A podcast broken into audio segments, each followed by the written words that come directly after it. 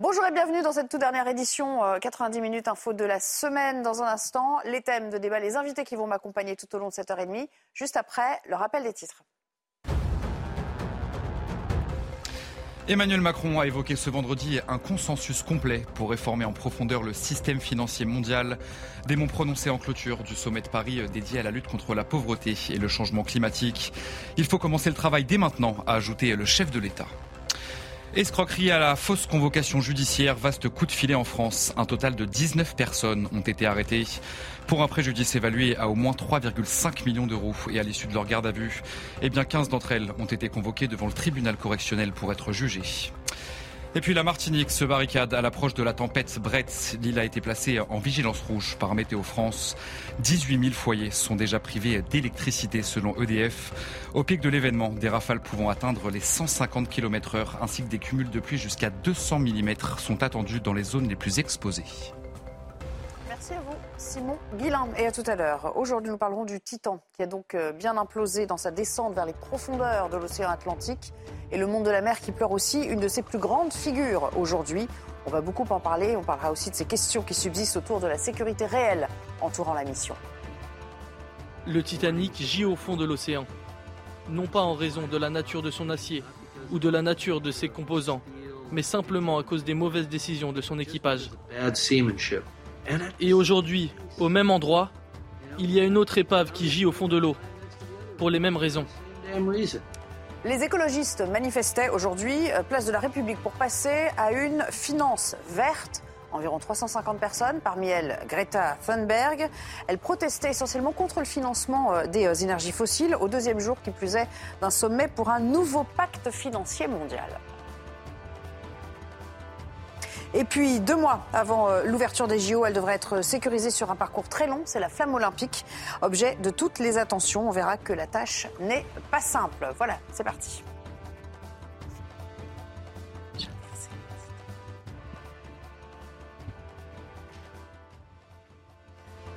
Bonjour.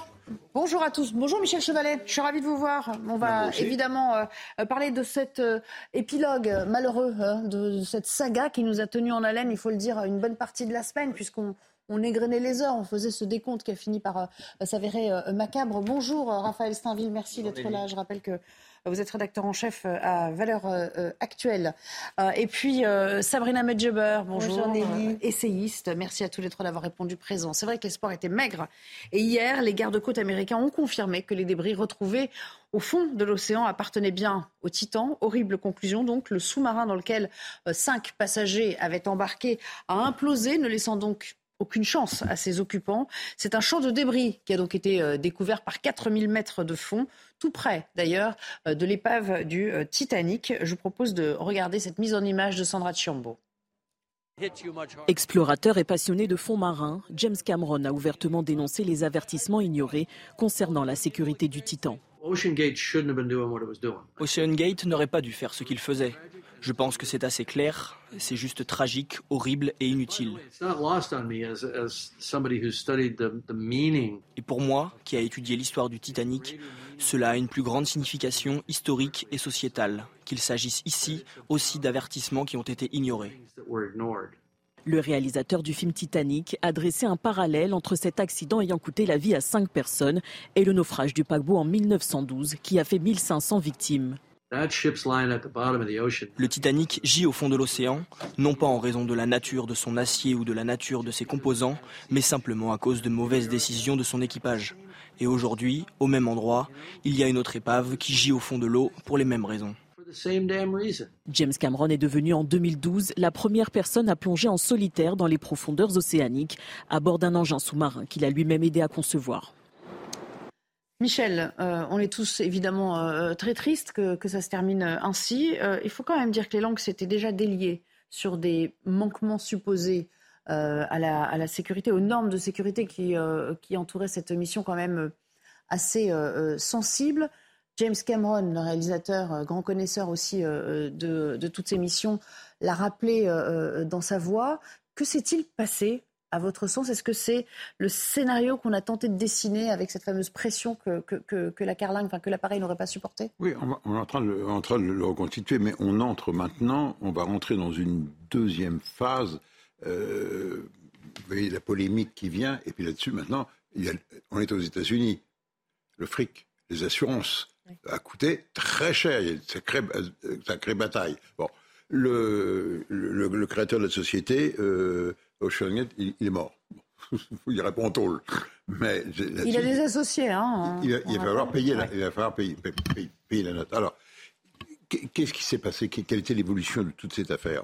Donc voilà un type qui a de l'argent, euh, c'est à la mode, style GAFA, passionné par un truc, qui sent les bonnes affaires, parce que la technologie est là. Il y a eu le Titanic, que régulièrement des missions sont, plongent sur le Titanic, quasiment tous les ans, quand la météo le, permet, et qui dit ben, je vais faire, comme on veut faire du tourisme spatial, et l'émotion, eh ben, on va, je vais faire visiter le Titanic. Et là, on est dans les eaux internationales, c'est-à-dire que c'est libre complètement de, droit, bien que l'épave soit la propriété d'une société. Et donc, il a monté l'opération, il a fait fabriquer avec euh, bien sûr des appuis, un petit sous-marin, on va y revenir. Et puis il a commencé à faire des plongées, il y a eu des petits problèmes, il a plongé, je crois, sur le Titanic trois fois, donc il a eu des clients, et il a, de, et, il a de à 250 000 dollars la place, c'est pas mal. Hein oui, c'est ça qu'on a omis peut-être de préciser dans toute cette, euh, cette séquence, c'est que euh, l'appareil, à proprement parler, n'en était pas à son, à son coup d'essai. Quoi. Il avait déjà fait des plongées. Non, pas à coup d'essai, et que son directeur, le premier directeur de, euh, de, de, la recherche, avait fait un rapport en soulignant tout de même que hum, l'engin n'était pas très adapté aux plongées profondes, plutôt qu'il était vers les, les 1500-2000 mètres, mais pas pas, pas à 4000 mètres de, profondeur. Mhm. Et là, il a été viré. Comme ça, il avait. Il, Et donc, je la fais très court. Quand vous regardez donc l'engin, vous apercevez qu'il y a des choix, à mon avis techniques, qui n'étaient pas les meilleurs. C'est-à-dire qu'il fallait faire, qu'on sait, des bathyscaphes, mais les bathyscaphes, c'est petit, c'est une sphère. La sphère, ça résiste très bien à la, pression. Le problème, c'est de résister à la pression. Et donc, les, sphères en titane, on sait, et, ça, marche très bien. Lui, il a choisi d'emmener cinq personnes et avec un gros hublot. 60 cm. Moi, j'ai plongé avec l'Archimède, c'est 12 ou 13 cm le hublot. Il faut l'avoir le nez dessus pour voir et pour filmer. Oui, ça change tout. Et que sur ce hublot, à 4000 mètres de profondeur, enfin, il y a près de 300 tonnes. 300 tonnes de pression. Vous voyez, donc on est, on est, C'est pas n'importe quel matériau, quoi. Un hublot par rapport à. Hum. il a fait un corps cylindrique et le corps, qui n'est pas le mieux pour résister à la pression, et, il y a donc la liaison entre la sphère qui est à l'avant avec le hublot, le mhm. corps cylindrique, et le corps cylindrique n'est pas dans le même matériau, il est en fibre de carbone. Quel est le comportement à longue échéance de la fibre de carbone à haute pression? Voilà, tout ça, c'est dans le flou. Tant et si bien eh ben, qu'on était à la limite, que ça a passé une fois, deux fois, trois fois, et puis à la quatrième, c'est pas passé. Et donc il, a, il y a une fissure, vraisemblablement, et il a été écrasé, d'où d'implosion. Alors nous, Français, sommes particulièrement euh, émus parce qu'il y avait euh, Paul-Henri Narjolet à, son bord. C'est l'un des plus grands connaisseurs, sans doute, au monde euh, du drame du Titanic, si ce n'est si ce n'est le plus grand, hein, on, va parler ainsi. Écoutez, le, témoignage, on, la sent évidemment émue hein, de, sa fille qui, voilà, qui retrace aussi le parcours et, et, ce que ça représentait pour son père, ce genre de mission. À la première expédition qu'il y a eu sur le Titanic, à la fin des années 80, et depuis, c'est sa plus grande passion. Donc là, qu'il soit dans un sous-marin et qu'il soit dans le Titanic, je sais que ça lui plaît. Lui, il est, il est heureux là où il est. Et ça, c'est rassurant. Voilà, on sent cette émotion, elle, est, elle, elle nous la transmet, euh, bien évidemment, on sent qu'elle est au bord des larmes. Bonjour Christian Buchet, merci de nous rejoindre en direct. Vous êtes un, grand ami de Michel Chevalet. Euh, vous êtes aussi euh, un expert incontesté dans votre domaine, ce membre de l'Académie de Marine, directeur du Centre d'études de la mer à l'Institut catholique de Paris. J'ai cru comprendre que vous seriez à l'hommage rendu à, l'explorateur à l'occasion du départ hein, du, directeur de la Cité de la mer de Charbourg. L'hommage rendu évidemment à, à, cet explorateur que vous connaissiez bien. Il n'aurait pas pris de risque inconsidéré, euh, Monsieur Narjolet. Euh, il avait confiance, selon vous, dans, cette structure? C'était pas la structure idéale. Il l'avait lui-même exprimé. Il en a fait part à quelques-uns d'entre nous. La dernière fois que je l'ai vu, on a parlé d'autre chose. Je, l'ai vu à Cherbourg où je suis. On va lui rendre hommage tout à l'heure. On a revisité une xième fois l'exposition permanente sur le Titanic parce que nous avions réceptionné de nouveaux objets, ce qui est toujours extraordinairement émouvant.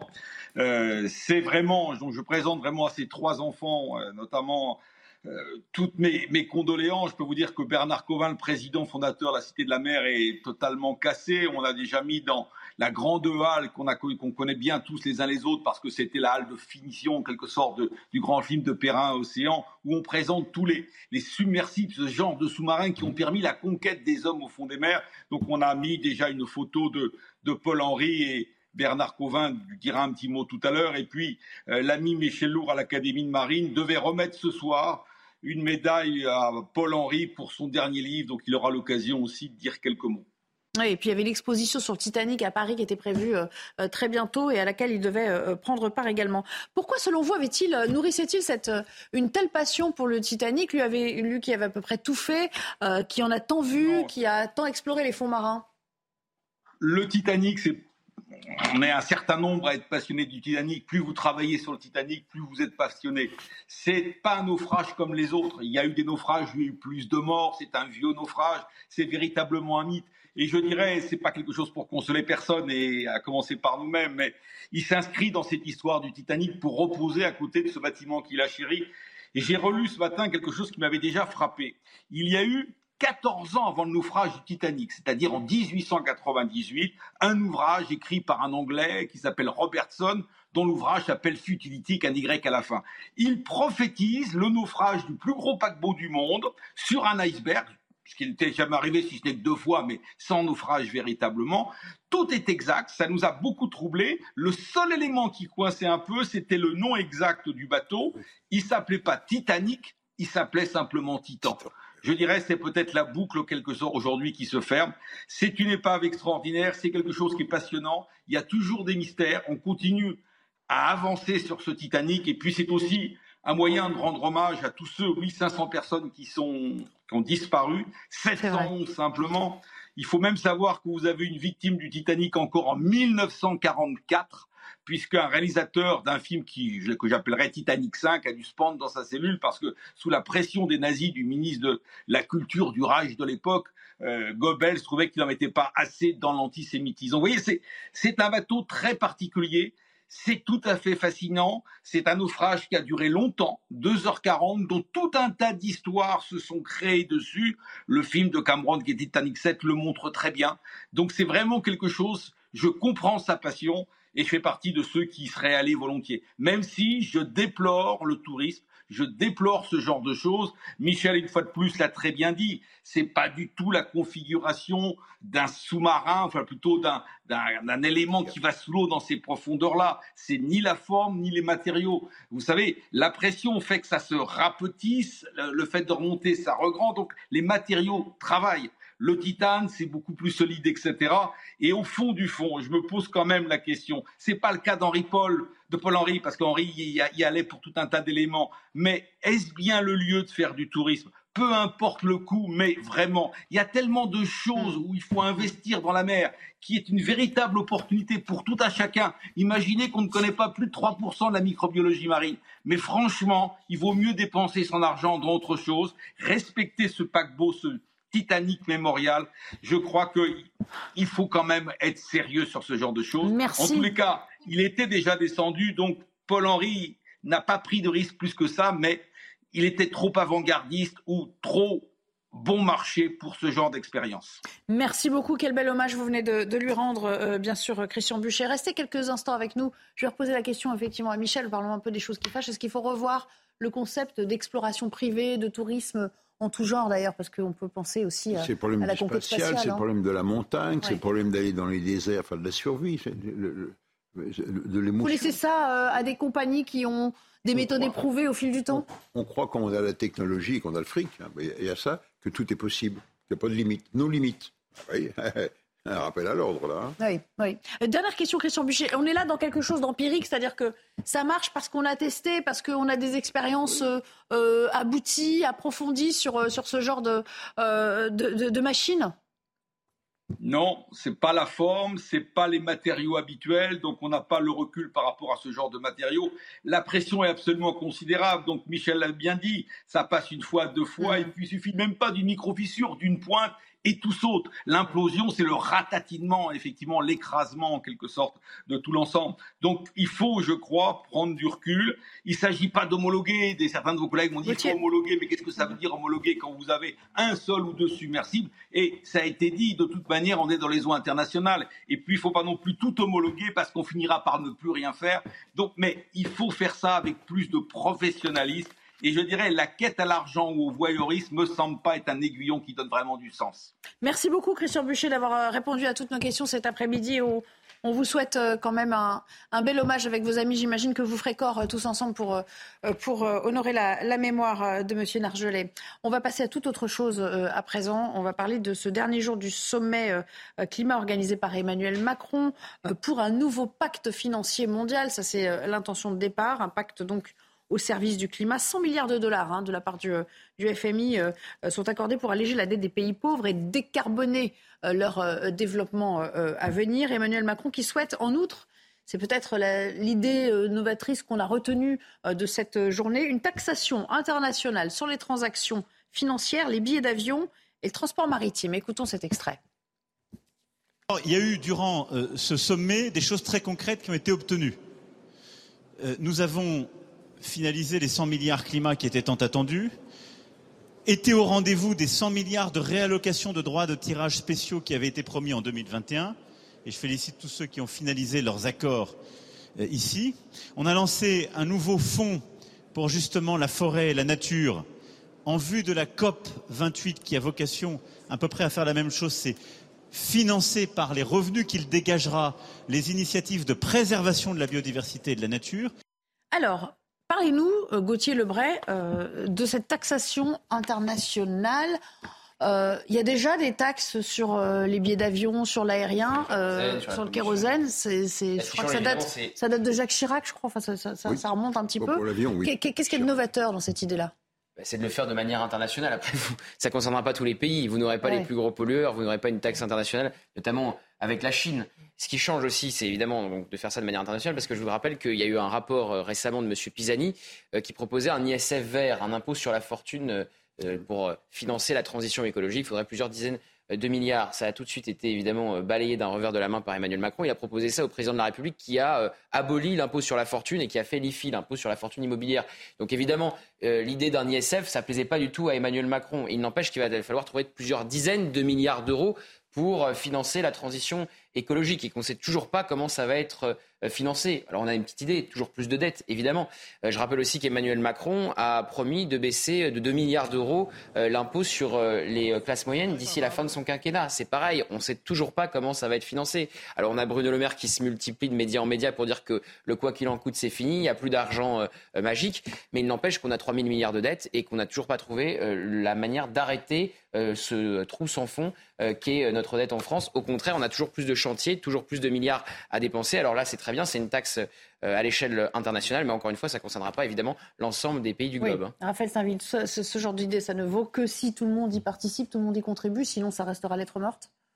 Euh, oui, c'est qu'on peut toujours se flageoler et essayer d'aller d'être toujours mieux disant euh, et d'afficher ses, vertus écologiques. Mais si les plus gros pollueurs ne sont pas autour de la table et ne signent pas ces accords, euh, on ne fait que renforcer finalement nos fragilités par rapport à ceux qui continuent à, s'industrialiser, à, développer leurs économies, euh, mettant de côté, au moins pour un temps, euh, ces, questions environnementales. Donc c'est un dilemme quasiment impossible, en tout cas aujourd'hui, pour, pour un pays comme la France et notamment Emmanuel Macron, qui à la fois voudrait euh, pouvoir euh, euh, réindustrialiser son pays et de l'autre afficher toujours plus de, de, de, verre dans son bilan, alors que c'est un, un dilemme en tout cas. Michel, je ne voudrais pas vous laisser partir parce que vous allez nous quitter dans quelques minutes, sans vous recueillir votre avis aussi sur, parce que c'est un domaine que vous connaissez bien, aussi l'aérien, le climat, toutes ces questions euh, d'urgence auquel on devra s'atteler de toute façon. Qu'est-ce que vous en pensez de cette idée de taxation L'argent, moi j'ai assisté, j'étais à la COP 21 et on avait lancé chaque année 100 milliards, hein, ça, avait été lancé. Sans, chacun mettait pour le bol pour voir comme au poker. Vous savez, un petit, vous voyez, je cotise. Mais en fait, euh, le compte n'y est toujours, toujours pas d'année en année.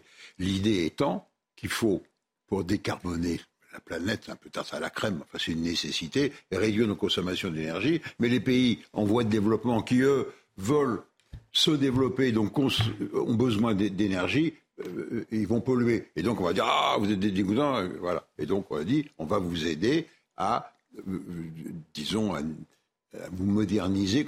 Sauf qu'il y a un retard considérable à rattraper. C'est louable. Mais, philosophiquement, réduire, réduire son énergie tout en vouloir maintenir un, haut niveau de croissance industrialisé, c'est totalement antinomique. Donc en fait, soit on dit vraiment la vérité aux Français et en fait à tout le monde, c'est-à-dire qu'en fait on va vers un schéma de décroissance et on va accepter euh, finalement de quasiment de, de Pourquoi Parce que le renouvelable n'est pas au rendez-vous encore On ne produit pas suffisamment de renouvelables pour. Euh, ah, non, mais on peut toujours rêver d'un renouvelable qui, remplacerait le nucléaire, mais ça n'existe pas, ça ne fonctionne pas comme ça. Concret de, en même temps et de cette contradiction d'Emmanuel Macron, quand il est dans sa grande période de réindustrialisation, il fait cette sortie qui a fait couler beaucoup d'encre chez les écolos ensuite en disant il y a trop de normes environnementales à l'échelle européenne qui pèsent sur euh, les entreprises. Et puis quelques semaines plus tard, vous avez le rapport de M. Pisani qui explique que c'est les entreprises qui doivent faire le plus d'efforts pour la transition écologique. Sabrina Medjeber, est-ce que vous vous dites, il y a un peu d'hypocrisie dans tout ça? Alors de l'hypocrisie, oui, mais c'est en fait euh, symptomatique de la politique et de la rhétorique euh, macroniste, c'est-à-dire en même temps, comme disait M. Steinville, on ne peut pas à, la fois afficher une volonté de réindustrialiser, de réindustrialiser pardon, la France, comme euh, un peu le général de Gaulle à son époque le, promettait, ou en tout cas en faisait la, la, promotion, et dans un même temps vouloir déployer une politique en matière de, protection contre, contre le réchauffement climatique et qui concerne le, climat en général, et là s'enorgueillir auprès de, chefs d'État du monde entier d'une enveloppe de 100 milliards de, dollars, ce qui est en plus assez risible. D'autant qu'en plus, on sait très bien qu'il y, a une mauvaise répartition déjà entre les États, parce qu'il y a une stratification. Il y a des États qui sont très développés, des États qui sont en voie de développement et des États qui sont sous-développés. Et comme le rappelait M. Steinville, il y a aussi une dichotomie entre les États qui consomment peu d'énergie et des États comme la Chine ou comme l'Allemagne qui sont euh, fortement, ou en tout cas qui impactent fortement l'environnement, liés justement à la production d'énergie liées, elles-mêmes liées à leurs même prévoir des malus et des bonus en fonction de. Alors je ne sais pas quel est le plan, la feuille de route euh, euh d'Emmanuel Macron euh, là en la matière, mais je trouve que c'est un peu, euh, c'est un schéma ou en tout cas une, un réflexe un peu désordonné quant à la question de, de, de la résolution de, du réchauffement climatique qui concerne bah, les États qui ont été qui ont été conviés. Bon, on va s'interrompre quelques secondes. Merci Michel d'être passé euh, parmi nous. On aime bien vous recevoir euh, dans des circonstances un peu plus heureuses pour parler de réussite, d'accomplissement, euh, de conquête spatiale. Vous reviendrez bien sûr à cette occasion. grand plaisir. Et on vous souhaite un excellent week-end. En dehors des catastrophes, hein, parce que Mais bien sûr. catastrophe. Bah oui, on, va, on va croiser les doigts. On ne veut pas vous voir sur le rail, sur le ferroviaire pendant de longs mois encore. Merci beaucoup à, à tous les quatre. On s'interrompt quelques secondes et on reviendra pour parler de cette manifestation qui, à peu près au même moment, euh, avait lieu place de la République à l'appel d'associations écologistes et il n'y avait pas grand monde. Euh, vous, vous le dites de manière plus radicale ah encore que moi. Allez, je vous en laisserai la paternité tout à l'heure. De retour pour la deuxième partie de notre émission. Et le fan club de Simon Guillain sera déçu d'apprendre que ce soir, il ne sera pas là pour le journal de la nuit, car c'est nous qui en avons hérité. Bon journal, Simon. Merci. Bonjour, euh, cher Nelly, bonjour à tous. Une cérémonie euh, en mémoire de Paul-Henri Narjolet se tient en ce moment même euh, à l'école militaire de Paris. Ce grand connaisseur du Titanic fait partie des cinq victimes décédées dans le sous-marin Ocean Gate. On va écouter l'archéologue sous-marin Michel Lourd qui s'est exprimé juste avant la cérémonie. J'étais abasourdi. Euh, c'est le truc qu'on ne veut pas croire. Et je me demande si à la minute où je vous parle, j'y crois vraiment. Quoi. Je me dis, c'est pas possible. il n'a pas pu disparaître comme ça. Et à l'annonce du décès de son père, on va écouter la réaction très émouvante de sa fille. Elle évoque bien sûr euh, la passion de son père pour le Titanic. Mon père a participé à la première expédition qu'il y a eu sur le Titanic à la fin des années 80. Et depuis, c'est sa plus grande passion. Donc là, qu'il soit dans un sous-marin et qu'il soit dans le Titanic, je sais que ça lui plaît. Lui, il est, il est heureux là où il est. Et ça, c'est rassurant. Et puis on connaît le parcours de la flamme olympique des JO de Paris 2024 du 8 mai au 26 juillet 2024. Elle va sillonner le territoire national de Marseille au territoire d'outre-mer en passant par Périgueux, Caen, Lille ou encore Dijon. 10 000 personnes vont se relayer pour la porter et dans une note adressée au préfet le 28 avril, le ministère de l'Intérieur a donné ses consignes concernant la sécurisation du parcours de la flamme. Dans le reste de l'actualité, Elisabeth Borne s'est rendue au 54e salon du Bourget. La Première ministre veut mettre à l'honneur l'aviation décarbonée pour atteindre l'objectif zéro émission nette d'ici 2050. Une visite qui intervient après celle d'Emmanuel Macron qui avait dévoilé une série de mesures dans le but de développer le premier avion vert en France. Opération sécurisation du littoral à Marseille. Depuis une quinzaine de jours maintenant, le dispositif de sécurité a été renforcé sur place. Résultat, eh bien, 95 personnes ont été interpellées et plus de 800 infractions ont été constatées. Une présence des forces de l'ordre qui rassure forcément les Marseillais ainsi que les touristes. Le reportage sur place est signé leur part. Ils sont 106 policiers déployés 7 jours sur 7 le long du littoral marseillais. En voiture, en VTT, à pied, ils surveillent, sécurisent, dissuadent, en civil et en tenue. Alors ce qu'on essaye de faire euh, de façon prioritaire, c'est de lutter contre les armes. Euh, on se dit que si on retire les armes et qu'on interpelle les gens qui ont des couteaux ou des poings américains, on limite le risque d'agression. Euh, on trouve aussi pas mal de faits de, liés aux usages de produits stupéfiants. Et ce qu'on découvre sur les plages, et c'est la raison de notre présence en civil, c'est quelques personnes qui vivent de menus larcins et qui dérobent les affaires des plaisanciers. Des vols, ces habitués en entendent parler tous les jours. Je viens à 8 heures, moi. Il est venu monsieur affolé. À 8 heures, j'étais là. Affolé, il m'a dit Vous n'avez pas vu quelqu'un avec un sac comme ça? J'ai dit Non, pourquoi? Il m'a dit on a, volé mon sac. La police, il faudrait que ce soit tous les jours, mon cher. On est très content de les voir parce qu'on trouve que c'est dissuasif et que c'est important. Même si les gens ne respectent pas tout. Euh. Le dispositif est supérieur par rapport à 2022. L'effectif sera renforcé par deux compagnies de CRS en juillet et en août. Allez, tout de suite, c'est votre chronique sport sur CNews. Vous avez regardé votre programme avec Groupe Verlaine. Isolation thermique par l'extérieur avec aide de l'État. Groupe Verlaine, connectons nos énergies. Entrée dans l'histoire. Choisi par les Spurs, Victor Wembanyama, 19 ans, devient le premier Français drafté en première position. Même si c'était attendu, euh, bah, vous savez, quand on, quand on va avoir un bébé, on le sait 9 mois à l'avance. Hein. Et là, c'est un, peu pareil. Et, euh, quand on a un bébé, on est ému quand même. Là, je suis ému quand même parce que c'est voilà, c'est mythique, c'est légendaire. Place à la tunique des Spurs. Et avec sa casquette vissée sur la tête, Victor Wembanyama débute sa nouvelle vie. À ses côtés, Jeremy Tsochan, le leader de la franchise texane. Quand soudain, le téléphone sonne. What's up, coach? À l'appareil, Greg Popovich, son nouvel entraîneur. Oh Ça va vous Très bien, coach. Des mots de bienvenue d'un coach, symbolisant officiellement son arrivée dans le championnat. Ça restait imaginaire, je veux dire. mais maintenant que c'est arrivé, bah oui, bien sûr, il y a la réalisation que je suis un joueur NBA. Un statut à digérer rapidement. La saison reprendra dès le 24 octobre avec tous les regards braqués sur la nouvelle star de la NBA.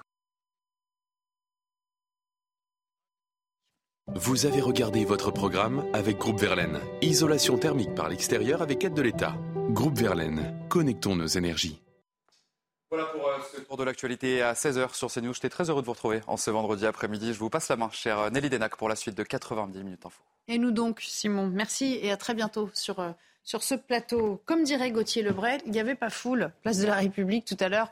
Pourtant, euh, Greta Thunberg, euh, leur égérie, hein, l'égérie des écologistes, avait été euh, conviée pour, les euh, désormais, puisqu'elle les soutient aussi. Bah oui, elle oui, oui. les elle était dans le Conseil d'État pour protester bah, contre leur dissolution. Vous êtes en train de, juste d'avancer un peu trop ah, vite. Sur, mais si vous voulez, je vous laisse la place, Gauthier, il n'y a pas de problème. Je pense que vous la prendrez un jour, il n'y a pas de problème. 350 personnes à peu près.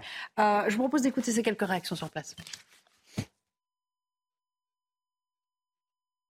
Donc euh, c'est un peu pour inciter la finance à vraiment euh, euh, arrêter de, subventionner ce genre d'énergie qu'on doit laisser dans le sol si on veut avoir une, des chances de préserver la, vie sur Terre. Non, les, les, discours sont absolument pas à la hauteur de la catastrophe climatique et on attend bien mieux des acteurs politiques et aussi d'acteurs privés comme les banques, comme les fonds d'investissement qui ont leurs responsabilités dans ce qui se passe actuellement. On veut vraiment que ce sujet soit rendu visible, on veut qu'on parle de ça parce que eux, les politiques, n'en parlent pas et on veut que ce sujet soit euh, montré, discuté et euh, on aimerait bien qu'on fasse faire bouger les choses un petit peu. Alors Gauthier, effectivement, euh, elle soutient le mouvement soulèvement de la terre. Elle dit même les politiques ne vont pas assez loin au regard de l'urgence aujourd'hui. Au fond, chez les écologistes aujourd'hui, il y a cette idée que l'inaction légitime l'action quelle qu'elle soit. Oui, qu'elle dise que la France ne va pas assez vite, euh, pourquoi pas Elle a le droit tout à fait de le dire. C'est une activiste euh, écolo, on la connaît depuis plusieurs années, c'est pas étonnant. Par contre, quand elle va devant le Conseil d'État pour dire que le droit à manifester en France est mis en danger, alors je ne sais pas si elle a suivi ce qui s'est passé pendant la réforme des retraites et les innombrables manifestations qui ont eu lieu partout en France contre la réforme des retraites. Après, effectivement, le gouvernement n'a pas fait le choix euh, d'écouter euh, les manifestants. Il y a eu ce passage en force, mais ça c'est une autre histoire, à l'Assemblée nationale. Il n'empêche que le droit à manifester a été purement respecté. Simplement, il y a une différence entre le droit de manifester et le droit de casser.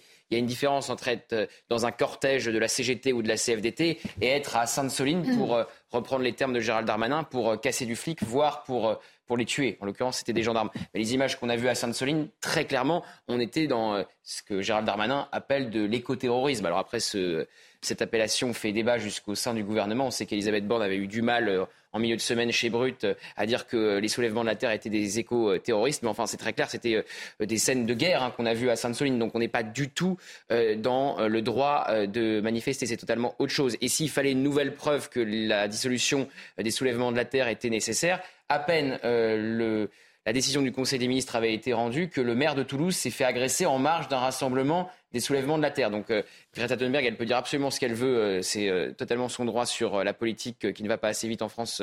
D'ailleurs, elle doit être assez majoritaire dans la jeunesse sur le thème de l'écologie. Il y a juste une différence entre le droit de manifester et le droit de casser. Oui, je crois que ça méritait effectivement plus de précision. Il y a quand même ce, déni absolu de toute action violente de la part de la gauche dans son ensemble maintenant. C'est-à-dire qu'on ah. on, dénie, enfin, on nie totalement le fait que ces euh, euh, occupations de terrain, que ces manifestations aient dégénéré, comme si ça n'avait pas existé. Alors, quand je lis l'intitulé de, de, votre euh, édito, Nelly, le mouvement écologiste se radicalise-t-il? Ça, c'est une évidence. Le terme d'écoterrorisme, il faut savoir que ce n'est pas l'apanage de Gérald Darmanin.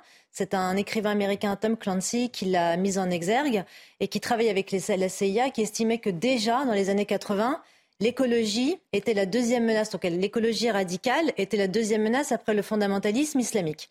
Donc il me semble que à la lecture de ce que l'on voit euh, euh, euh, dans notre société, notamment à travers les manifestations de Sainte-Soline qui ont été absolument abjectes et désastreuses, puis après l'histoire de dessert expérimental près de Nantes, on voit bien que de toute façon, effectivement, vous aviez raison, ces, ces, ces gens ou ces jeunes se passent de comment dire, considèrent que la démocratie n'existe pas qu'il n'y a pas de pouvoir euh, démocratique qui puisse limiter leurs actions. Et donc, ils passent de l'éco-anxiété, qui encore une fois est légitime, à une forme de radicalisation de la violence que l'on a observée euh, ces derniers temps.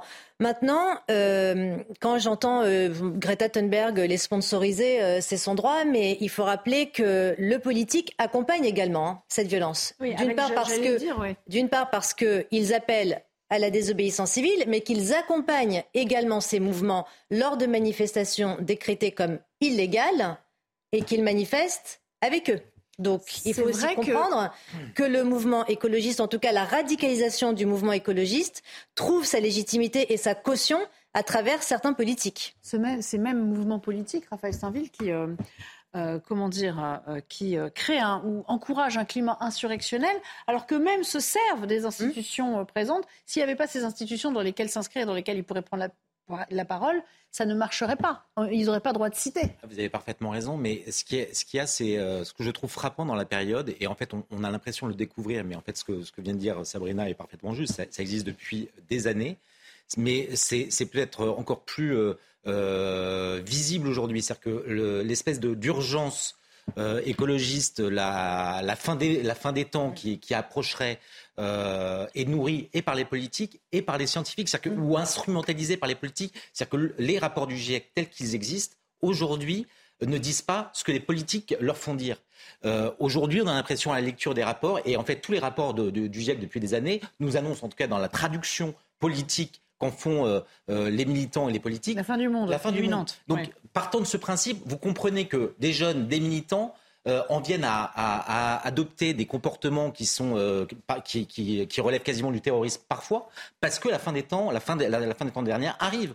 Euh, et donc, c'est là où la responsabilité des politiques et la responsabilité des scientifiques, j'aimerais qu'un certain nombre de, de scientifiques du GIEC qui qui participe de ces études euh, euh, s'insurge contre l'instrumentalisation qui est faite et la manière dont on tord parfois les, les, les, rapports qu'ils font de, sur l'état de la planète. Et puis cette radicalité euh, de, de la gauche, elle s'exprime aussi contre des élus. Vous le disiez, Jean-Luc Moudin, quand on a mm. fait les frais mercredi soir, pris en chasse par, par une meute, c'est le terme qu'il a utilisé, je crois, en marge d'une manifestation précisément qui visait à soutenir les soulèvements de la terre. L'auteur présumé est un majeur de moins de 20 ans, donc on imagine qu'il a autour de 18-19 ans. Il a été identifié et arrêté entre-temps. Je propose d'écouter le témoignage de Jean-Luc Moudinque. On a fait face. Nous étions cinq. Ils étaient cent. Ils vociféraient. Une violence incroyable. Moi, j'ai l'habitude. Mais à ce niveau-là, je ne l'avais jamais vu. Et lorsque nous avons continué à cheminer au même rythme, ces gens-là, qu'est-ce qu'ils ont fait? Ils nous ont attaqués de dos. De dos. Voyez le courage. Ils nous ont lancé des projectiles. Ils ont ouvert des poubelles. Ils ont extrait les déchets et ils nous ont lancé de dos, y compris sur des femmes. Quand on refuse de condamner précisément cela, on crée un flou, on crée un doute, et c'est à travers ce flou et ce doute que toutes les duplicités, toutes les ambiguïtés sont possibles. Eh bien, moi, je ne me tairai jamais. Bon.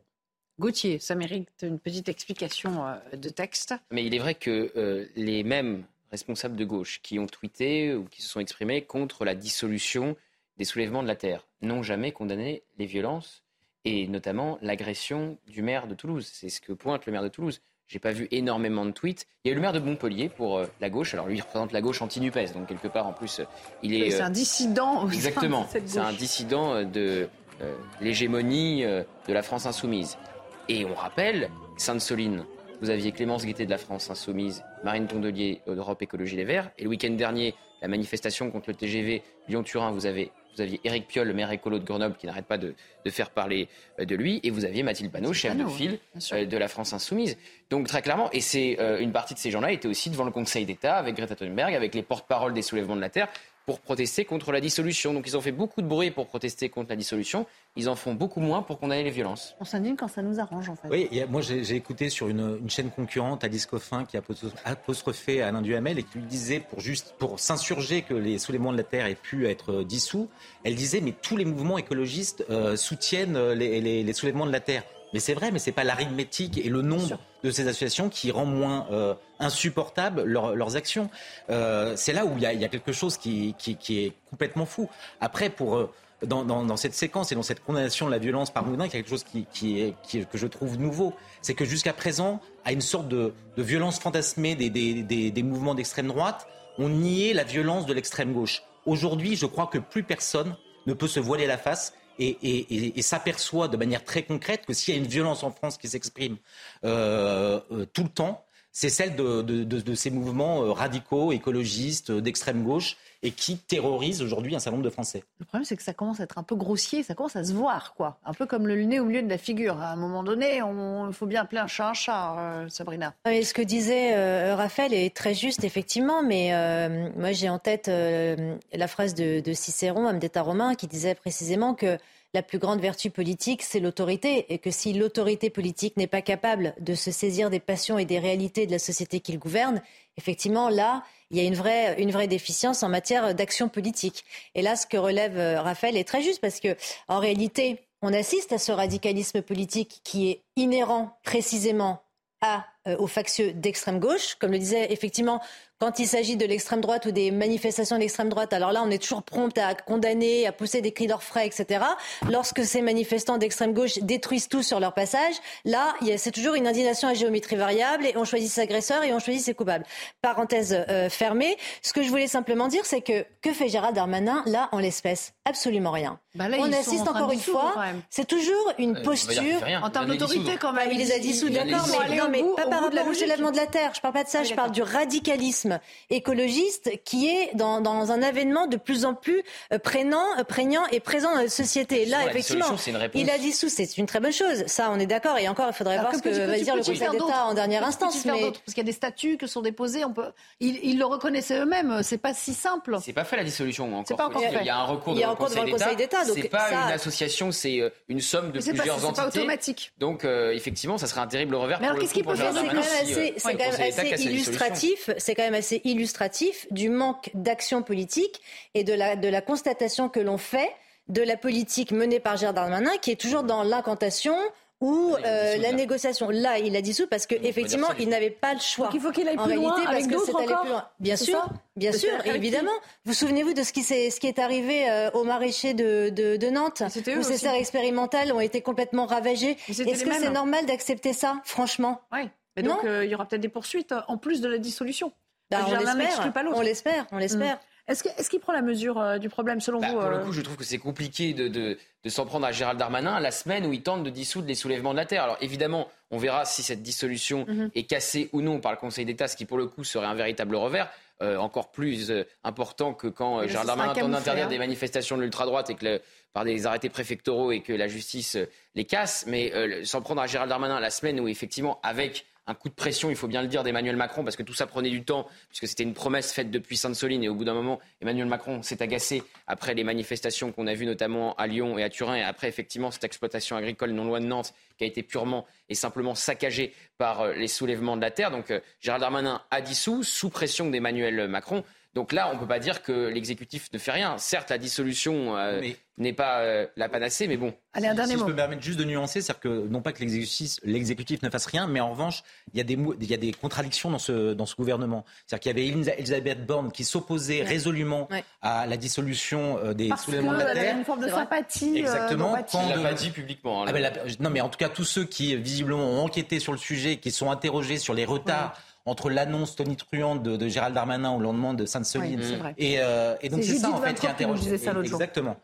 Exactement. Le Donc, Figaro on peut a enquêté. s'interroger. fait- l'autre argument, c'était de dire qu'il fallait un dossier solide, justement, parce que Ouais. c'est pas une association. Oui, bah, on va voir si le Conseil d'État casse pas la dissolution. Et ça. si ça, ça arrive, euh, Parce que si c'est pas dans les clous, c'est un sacré on est revers pas à l'abri d'une que surprise. euh, l'exécutif s'est servi de la loi séparatisme, qui a été faite au départ pour lutter surtout contre l'islamisme, pour dissoudre les soulèvements de la terre. Donc euh, c'est pas fait. Alors, on parlait d'Elisabeth Borne. J'aimerais juste vous soumettre cette nouvelle initiative euh, émanant de, Matignon. Il y aura bientôt une nouvelle évaluation pour les collégiens, ce qu'on appelle des savoirs verts. Bon, tout le monde aura peut-être compris le, enfin, le jeu mot, savoir-faire, savoir-vert. Bon, ok.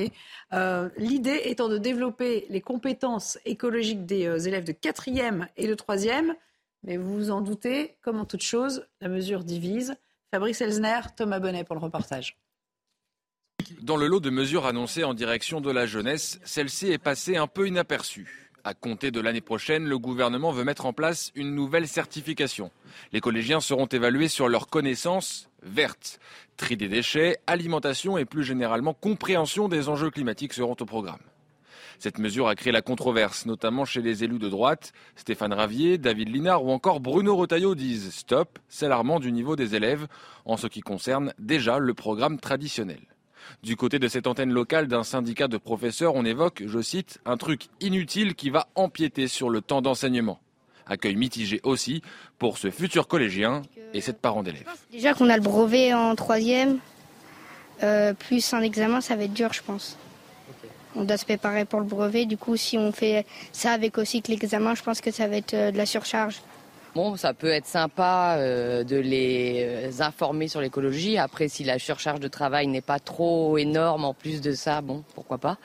Une nouvelle mesure qui se déclinera aussi pour les étudiants post-bac, bientôt obligés de suivre une formation sur la transition écologique. Alors, on a quand même euh, interrogé les principaux concernés, à savoir les profs, parce que c'est sur eux que pèsera euh, finalement euh, cette responsabilité. ainsi, ce professeur d'histoire-géographie, qui plus est, est vice-président du SNALC, c'est un, syndicat de professeurs de lycée et collège. C'est surtout une façon pour Madame Borne de se donner bonne conscience en parlant d'écologie, en faisant ce type d'annonce. On a l'impression, à travers cette annonce, qu'il n'y a euh, rien qui est fait en termes d'écologie au niveau de l'éducation nationale, ce qui est complètement faux. Donc oui, pour moi, ce n'est ni plus ni moins qu'un coup de com', un saupoudrage, que ce soit en histoire-géographie, SVT, en technologie ou ailleurs. On aborde, à travers nos programmes, une sensibilisation à l'écologie. Voilà. Bon, un, ce qu'on comprend, c'est que ça existe déjà sous d'autres formes.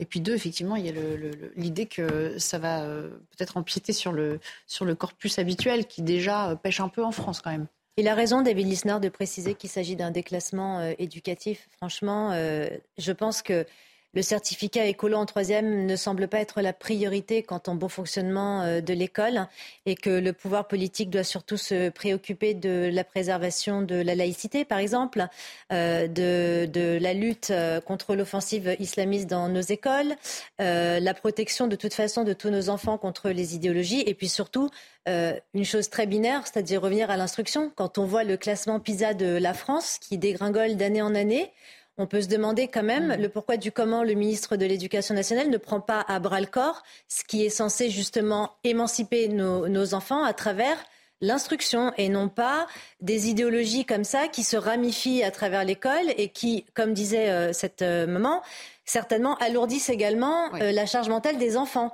Je ne crois pas que ce soit une priorité pour nos enfants en fait dans nos écoles. Quelle mouche l'a donc piqué Gauthier? C'est un jour une idée avec Elisabeth Borne en ce moment.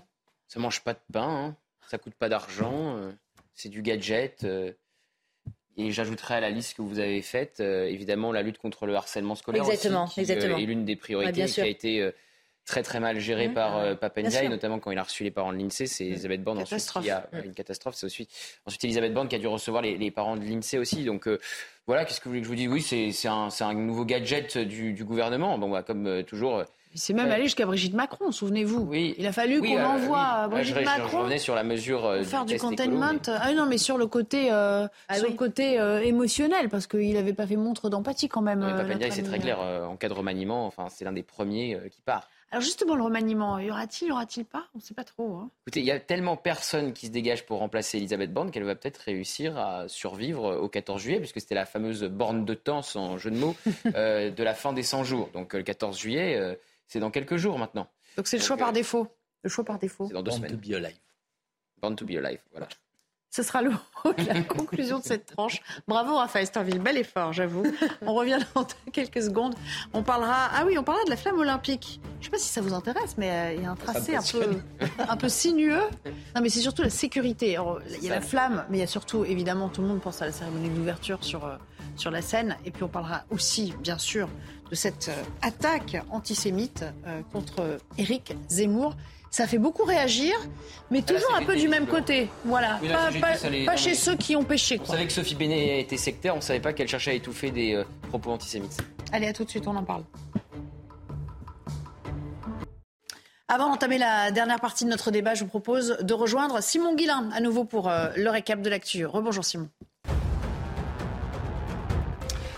Depuis 2014, euh, entre 30 et 35 000 personnes sont décédées l'été en France à cause de la chaleur. Des chiffres communiqués aujourd'hui par l'Agence de santé publique. Près d'un tiers de ces personnes ont moins de 75 ans.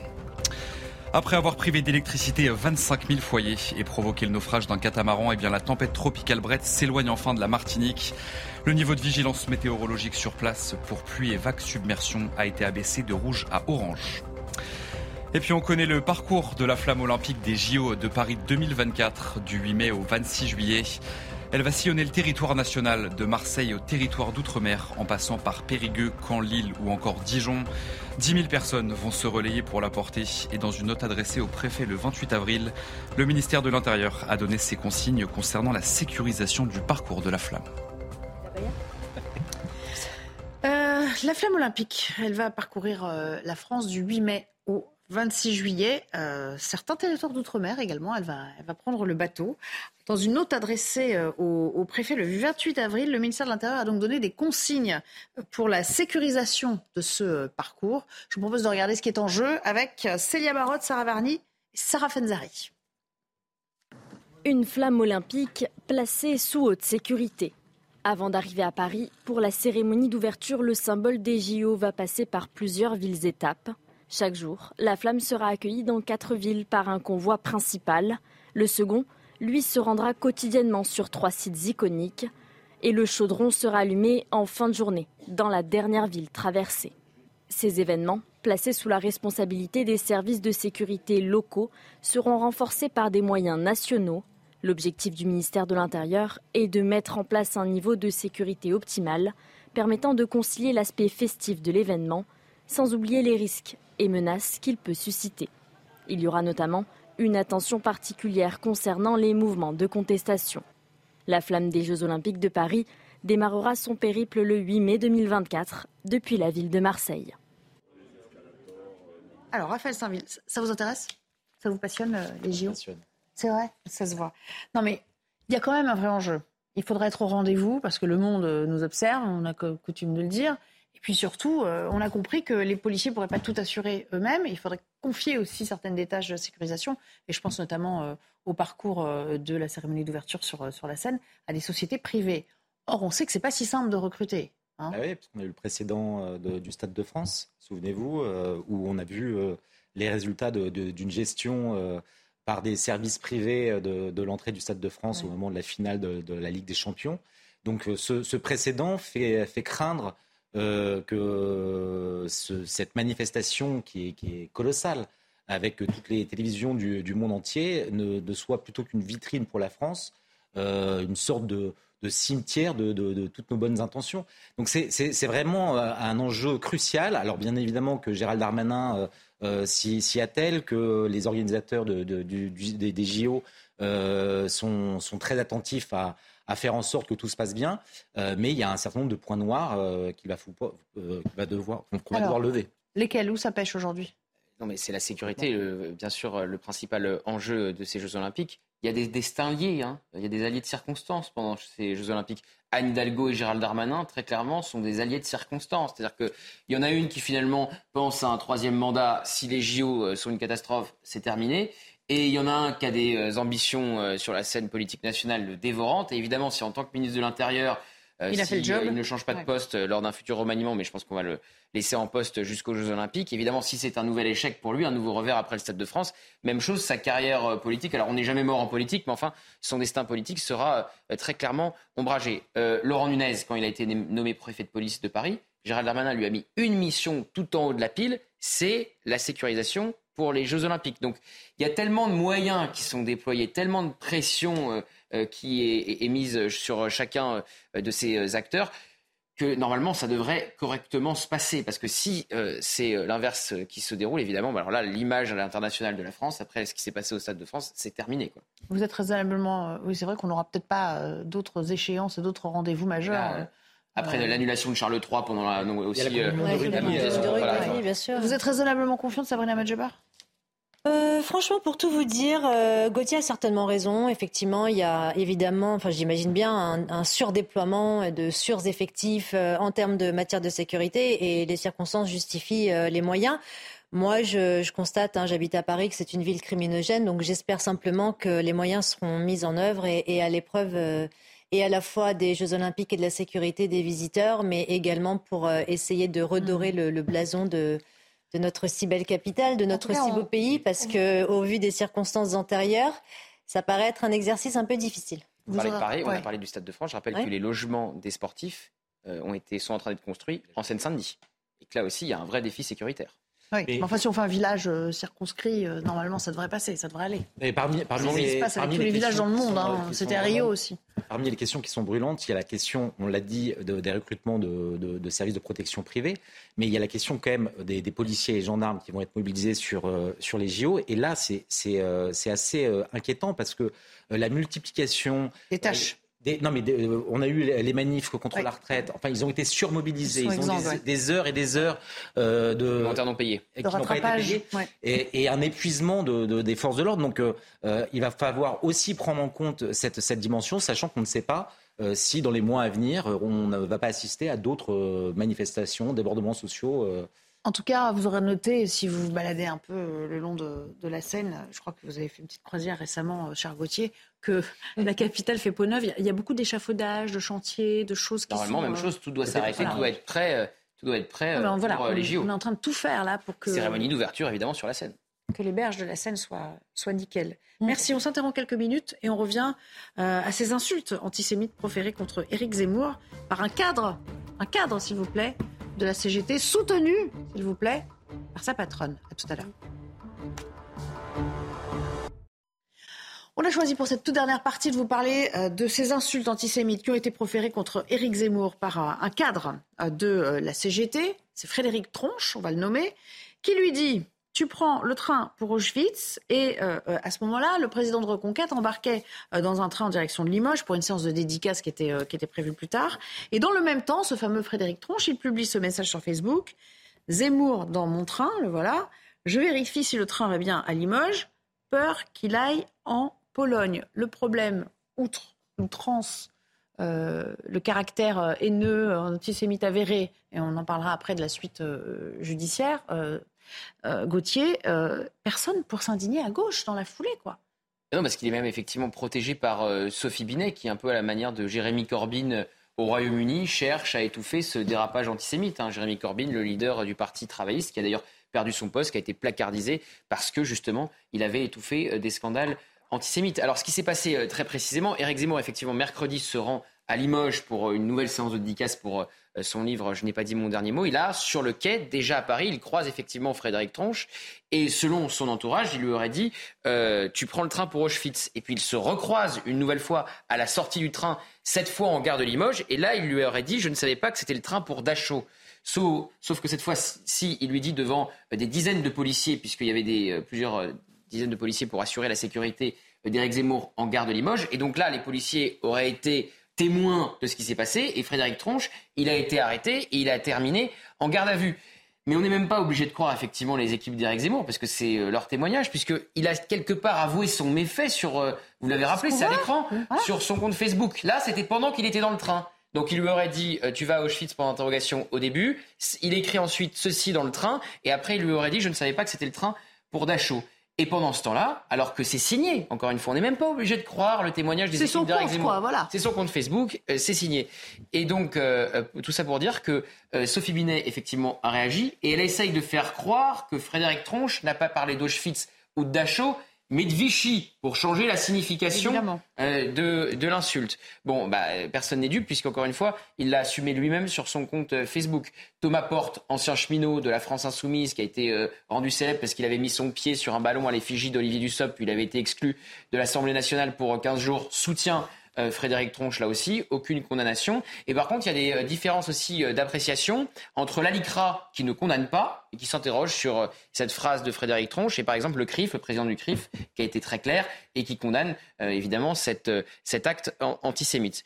Voilà, on voit le tweet de Jonathan. de la CGT qui rit avec son cadre, parce que je crois qu'il y a un. Il y a un, ce qu'on appelle un smiley mort de rire. et, elle relaie en plus une fausse info, parce qu'en plus elle n'est pas visiblement bien informée. Et alors, euh, le plus fou, c'est que vu qu'effectivement, après, ils se sont sans doute rendus compte que Frédéric Tronche avait signé son méfait sur ses réseaux sociaux, ils essayent d'inventer une nouvelle ligne de défense en disant non, mais il s'en prenait à Eric Zemmour comme s'il était le conducteur du train et pas comme s'il était le passager. Vous voyez, ça change la, ça change la définition. Mais euh, il parle très clairement de la Pologne et je rappelle que Auschwitz est en Pologne et c'est signé sur son compte Facebook personnel. Donc c'est très clair. Sophie Binet n'a toujours pas euh, retiré son, tweet, elle n'a toujours pas sanctionné euh, ce cadre de la CGT cheminot. Ça en dit beaucoup plus long sur elle que sur Eric Zemmour. Je vous propose d'écouter aussi ce qu'en disait Priska Thévenot sur, sur notre antenne ce matin, député Renaissance.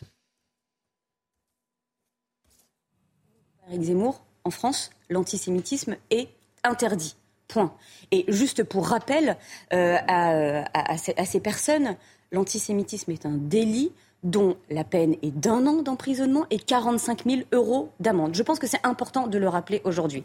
Maintenant, la CGT, plutôt que d'essayer de protéger, devrait déjà dénoncer est sanctionné.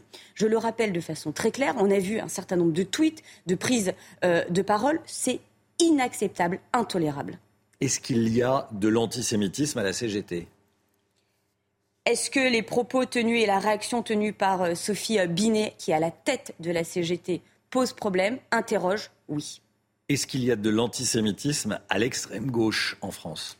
Vous avez vu les réactions d'un certain nombre d'élus de la France insoumise par rapport au tweet de Sophie Hubinet? Certains en riaient, d'autres essayaient de défendre. Je pense qu'aujourd'hui, on le voit de façon très claire et nette, il y a un sujet d'antisémitisme et de propos antisémitisme au sein de la France insoumise. Et souvenez-vous, l'été dernier, en plus je pense que j'étais sur votre plateau, il y avait une proposition de loi sur le sujet d'apartheid pour l'État d'Israël nous ne sommes pas un premier fait. Ce n'est pas la première fois.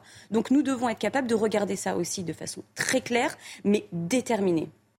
Donc elle rappelle que c'est un délit et donc il, porte plainte, hein, Éric Zemmour. Oui, euh, la plainte a été tout de suite déposée euh, à Limoges par le chef de sa sécurité qui a donc porté plainte au nom d'Éric Zemmour pour injure publique en raison de l'origine de l'ethnie, la nation, la race ou la religion. Je rappelle que c'est la deuxième plainte d'Éric Zemmour contre la CGT en moins d'une semaine puisque la CGT avait organisé une manifestation à Brest qui a dérapé puisque certains membres de cette manifestation s'en sont euh, pris au lecteur d'Éric Zemmour.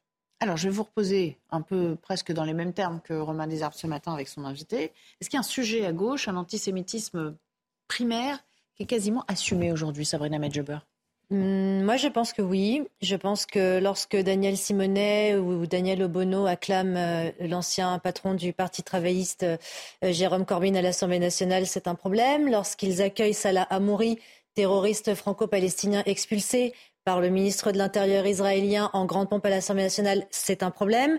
Je pense que lorsqu'ils émettent des résolutions euh, comme étant constitutive d'un État euh, d'apartheid concernant Israël, je pense que c'est un problème.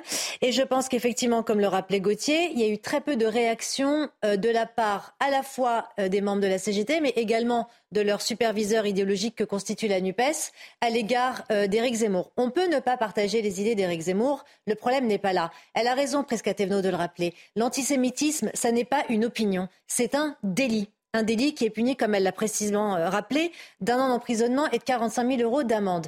Et là, qu'est-ce qu'on observe? C'est qu'effectivement, on a l'impression que ces gens-là le prennent un peu à la légère. On a vu le tweet de Madame Binet qui carrément met un smiley euh, comme si elle était exaltée euh, d'entendre, en tout cas, ou exaltée et à la fois consternée que son protégé soit placé en garde à vue pour cause d'antisémitisme. Il n'y a pas plus clair que, que ce qu'a dit Monsieur Tronche à l'égard d'Éric Zemmour.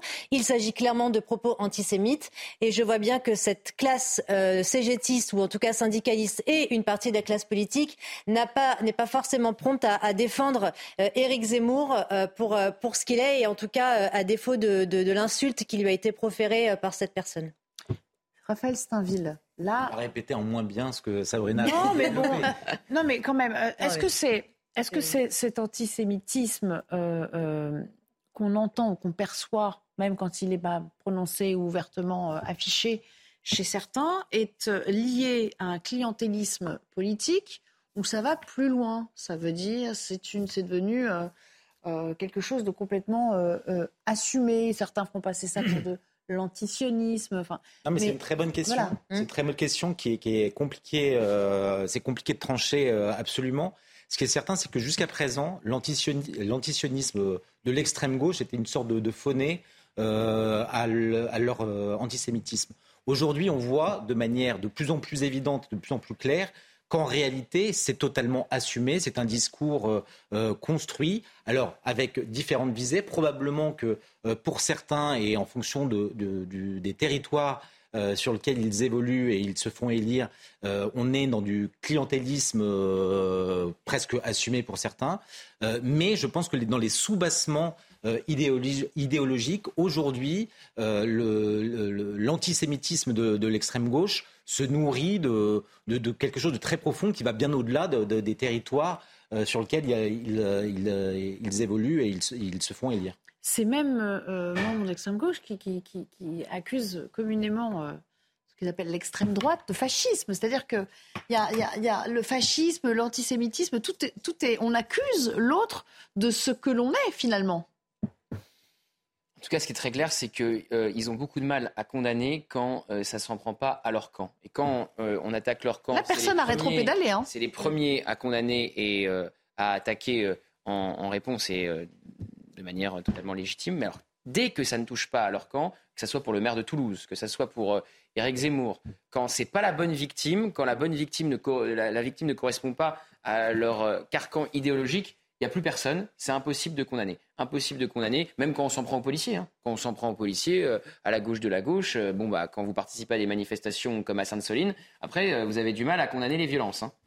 Mais ce qui est étonnant quand même dans la, dans la séquence, c'est que ça a été rappelé tout à l'heure par Gauthier, mais la LICRA s'est abstenue ou euh, hésitent encore à porter plainte, mais euh, eux qui sont des professionnels de la plainte, qu'aujourd'hui ils hésitent à porter plainte, c'est tout bonnement ahurissant.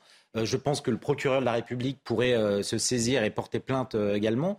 Il y, a, tout un tas de responsables qui, jusqu'à présent, étaient d'une célérité absolue pour condamner ce, genre de, de, gestes ou de propos et qui aujourd'hui sont, sont muets parce que la victime n'est pas, euh, ne correspond pas à... Pour eux, elle n'a pas les standards de la fréquentabilité euh, habituelle. Donc, euh, au fond, Éric Zemmour, il n'est plus protégé dans la République, d'une certaine manière.